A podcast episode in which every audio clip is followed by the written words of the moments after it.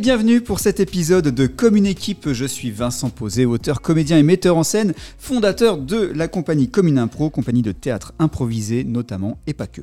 Je vous propose tous les mois de faire connaissance avec un membre de l'équipe de Commune Impro, des comédiens et comédiennes qui viennent de l'improvisation, mais là aussi pas seulement. Et c'est ce qui m'intéresse de partager avec vous des trajectoires, des parcours euh, qui sont à chaque fois uniques et ce sont des talents que j'ai la chance de rassembler dans cette série de podcasts et sur scène évidemment pour les différents projets de Commune Impro. Mon invité pour ce mois, ce sera Mélanie Hainaut. Bonjour Mélanie. Bonjour Vincent. Alors Mélanie, euh, pour commencer ce podcast, je vais dresser un bref portrait de toi et ensuite tu pourras réagir. Je sais, l'exercice est compliqué. non pas pour moi, mais pour toi, j'ai l'impression. oui, c'est dur. Donc, Mélanie Hainaut, tu es comédienne pour Commune Impro. Euh, aujourd'hui, plus sur les spectacles de Commune Impro. Tu es chanteuse et musicienne. Tu as un groupe qui s'appelle Mélasique et un autre qui s'appelle Les Démancheuses. Et dans le civil, tu es professeur d'espagnol. Ça compte aussi. Et je vais dresser un portrait de toi en jeu en tant que comédienne, moi, ce que j'aime bien, c'est que tu allies une, une fantaisie certaine euh, et euh, aussi une espèce de densité d'émotions. Il y a plein, une palette d'émotions qui est assez, euh, assez géniale, que ce soit en tant que partenaire de jeu ou metteur en scène. Ce que je remarque aussi depuis toutes ces années où on travaille ensemble, où on joue ensemble, c'est que tu es toujours prête justement à jouer, à tester, à expérimenter des trucs. Style, on fait ça, oh oui, Donc voilà, c'est un peu, un peu ça que je, je retiens des sourires, des éclats de rire euh, et, une profondeur de jeu et d'émotion qui parfois, euh, derrière le rire et le sourire, tu essaies de le cacher et en fait euh, ça arrive comme ça sur scène. Et il y a des côtés, il y, a des moments vraiment magiques et notamment en improvisation, ça on, y viendra tout à l'heure. Et puis le dernier truc, c'est peut-être un, sens du décalage. Euh, que ce soit dans une posture, une voix, une mimique, euh, notamment aussi bah, pour le flash impro, parce que tu fais partie du flash impro, euh, des, voix de personnages, des fois qui sont bah, qui donnent à voir le personnage. Et puis enfin, bah, bien sûr, depuis toutes ces années que nous jouons ensemble, c'est cette complicité de jeu qu'on travaille ou pas d'ailleurs. le moment où hop, on lance une perche et l'autre fait ouais, ça c'est cool, et on y va et on fonce. Donc euh, voilà, Mélanie euh, Hainaut en jeu, ça donne ça. Et c'est super de t'avoir comme partenaire de jeu. Voilà. Bah chouette alors, j'ai bien fait de venir finalement. Des choses à rajouter par rapport à tout ça Ben écoute, euh, ben, merci d'abord parce que c'est pas désagréable. Ben, c'est difficile de s'auto-analyser en jeu. Euh. Je, je, suis d'accord pour le youpi. Si je devais résumer, ah oui, oh oui, youpi. voilà, ça me va ça, ça me va, c'est bien. Ouais. Alors pour en arriver là, il a fallu que tu découvres l'improvisation théâtrale. Alors est-ce que tu peux me raconter comment tu en es arrivé justement à, à te lancer dans cette aventure? Alors, euh, je suis donc effectivement professeur d'espagnol et il y a quelques années maintenant, je suis arrivée dans un petit collège euh, du secteur là, dans lequel travaillait euh, Stéphanie Roche que nous connaissons à Commune Impro, évidemment. Et Stéphanie Roche faisait déjà de l'improvisation, et assez rapidement, on plutôt bien entendu, on a très vite ricané bêtement ensemble.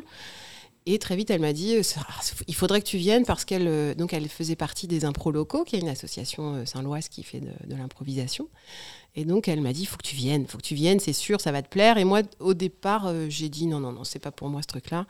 Suivre quelqu'un qui fait des bêtises, oui, mais moi toute seule, je suis pas certaine, quoi. Donc j'ai mis un peu de temps à me décider, et puis finalement j'y suis allée, et puis, oh, et puis j'ai pu voulu repartir en fait, voilà, parce que parce que c'était drôle, parce que les gens étaient chouettes, parce que euh, ça m'a ouvert à un monde que je connaissais pas et qui était, euh, qui était quand même assez rigolo. Donc ça, c'est autour de 2013, de mémoire. Hein, eh bien, euh, je comptais sur toi justement pour les dates, parce que moi, j'arrive pas trop à me souvenir. Ouais, ça doit être ça à peu près, ouais, 2013. Et donc, tu as commencé par être formé autour du match d'improvisation. Mmh. C'était ça le départ. Qu'est-ce qui t'a plu? Tu, pourrais, tu peux tester. Il y a plein de gens qui testent, qui restent un an, deux ans, puis après ils se disent bon, ouais, j'ai fait le tour, je vais ailleurs. Dans les matchs ou dans, le, la formation? Dans le match et puis ensuite dans, dans, le côté théâtre euh, improvisé, improvisation théâtrale, ce que tu veux. C'est toi qui dis ce que tu veux. Alors, euh, ce qui m'a plu déjà, c'est le groupe. En fait, c'est d'être avec les autres, de les regarder, parce que quand même, euh, il y, a y a vraiment des gens très très drôles, quoi, qui sont vraiment qui sont étonnants. Donc il y avait, il y avait le côté groupe déjà, retrouver euh, des gens et puis en sachant qu'on va, on arrive, on sait pas trop ce qu'on va faire, mais on sait qu'on va passer un bon moment ensemble en fait. Il y avait ça d'abord. Après, j'ai le premier format que j'ai joué, c'était du cabaret. Et là, j'ai découvert euh, le public. Et je dois avouer que j'aime bien ça, moi, en fait. J'aime bien, j'aime bien avoir un retour tout de suite, quoi. Sentir c'est bien, c'est pas bien, c'est drôle, c'est pas drôle. Un truc euh, très immédiat, en fait. Ça, ça me plaît beaucoup.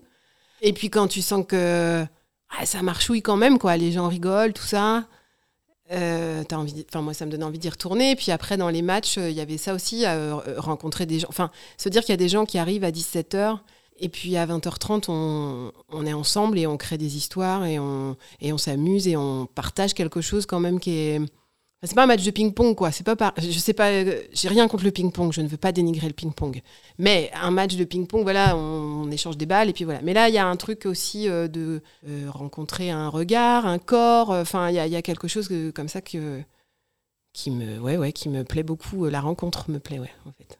Ça. Donc du public plus des gens qui, euh, qui jouent et qui ont des, des visions, on va dire artistiques. Ok, c'est le gros kiff, quoi. C'est ça. Voilà, c'est ça, ouais, ouais, c'est ça, exactement. Ouais. Tu as commencé par cabaret, match, alors comme, comme beaucoup, hein, et c'est vraiment comme beaucoup qui nous écoutent. Sur, ce format-là d'improvisation théâtrale, toi, ce qui te plaît, donc c'est le, retour immédiat, le côté, euh, le côté rire. Euh, est-ce qu'il y a un, élément déclencheur euh, ou un souvenir, je sais pas, quelque chose qui t'a sur scène où tu t'es dit ah ouais là mm. c'est pour ça que je fais ça et j'ai des souvenirs liés au. Enfin, un souvenir euh, sur ma première chantée. Je m'en souviens.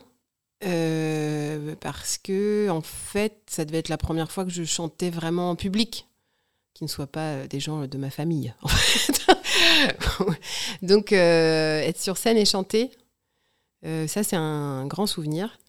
Et puis aussi, me rendre compte qu'on crée des histoires folle, mais ça tient en fait. Parce que tout le monde est d'accord pour y aller, quoi. J'aime bien ça, sentir l'énergie de. Ça paraît loufoque, ça paraît étrange, mais, mais t'as dit que c'était ça, ben on y va, on te suit. En fait, une espèce de confiance quand même dans ce que fait l'autre, même si ça semble un peu fou, un peu étrange, un peu. Voilà. Euh, oui, sentir la confiance, en fait, de, de, tout un groupe qui va dans le même sens, quoi. Voilà. Ça, ça j'aime bien. Y compris les gens que tu connais pas, parce que dans le match, il y a vraiment cette rencontre avec des gens qu'on connaît souvent pas. Ouais et d'être d'accord pour co-construire ensemble, dire ouais, ok, on y mm, va, on mm, mm. fonce. Ouais, c'est ça.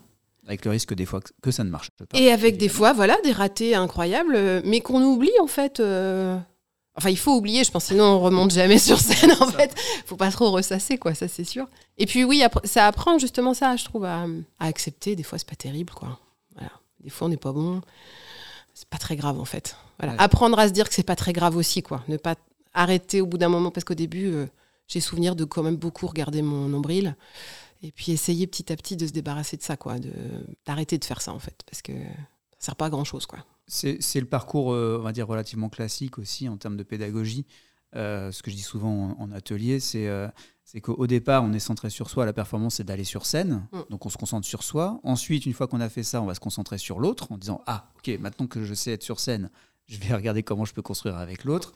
Et après, il y a des plafonds. En fait, il y a des où on plafonne, on n'arrive pas à aller plus haut. D'un coup, paf, ça se libère, donc on augmente. Et puis là, il y a le doute. Qui, on se dit, ah, en fait, euh, non, mais là, ça y est, euh, je suis nul, euh, voilà. Et en fait, non, en vrai, vous n'êtes pas nul quand vous êtes sur un plafond. C'est juste que vous ne progressez plus.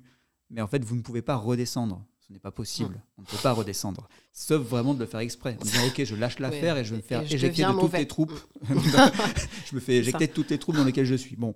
Mais en général, non. Euh, c'est rare. Mm. Ou alors c'est une pathologie. Mais euh, je, dis euh, pour toi, je le dis pour tout le monde, vous ne, vous ne pouvez pas en improvisation redescendre. Vous ne pouvez pas déprogresser. Voilà, c'est n'est mm. pas possible. Par contre, vous pouvez arrêter de progresser. Ça, c'est vrai. Mais vous, vous n'irez jamais à un niveau en dessous. Après, c'est une question d'exigence envers soi-même. C'est ça.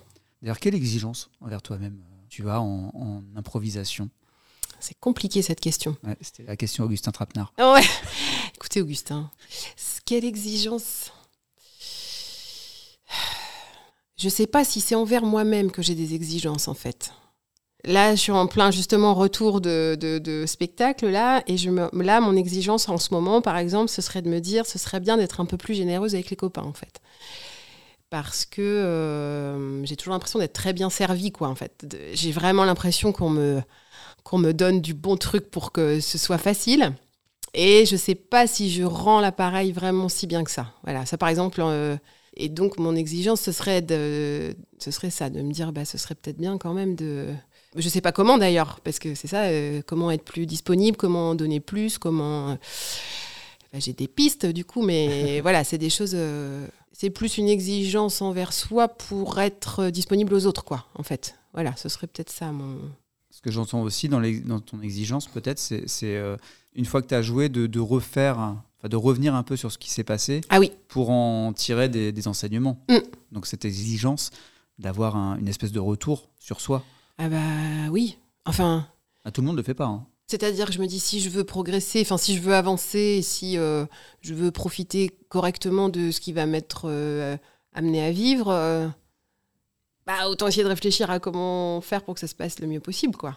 Ça ne veut pas dire que je vais y arriver, ça ne veut pas dire que ce sera forcément euh, merveilleux, mais en tout cas, euh, oui, se poser la question de comment on peut faire. quoi.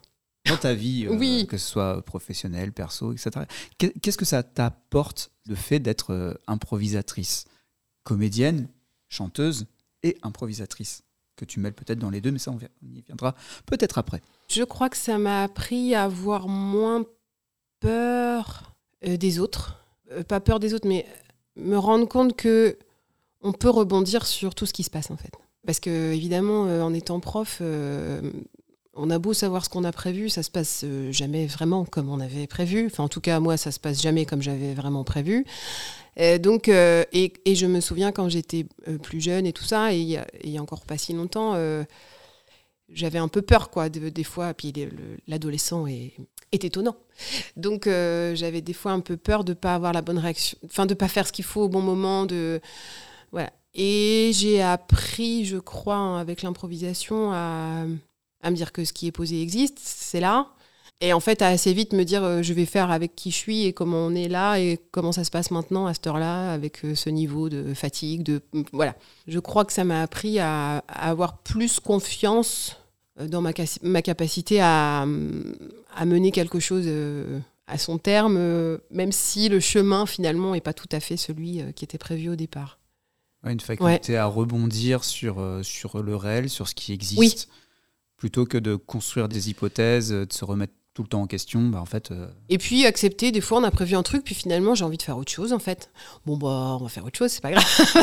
enfin dans le dans le travail ça peut m'arriver quoi d'arriver, je suis censée faire un truc, puis finalement je dis ah mais non, en fait on ferait bien ce truc-là, et j'ai pas peur, en fait j'ai pas peur d'y aller.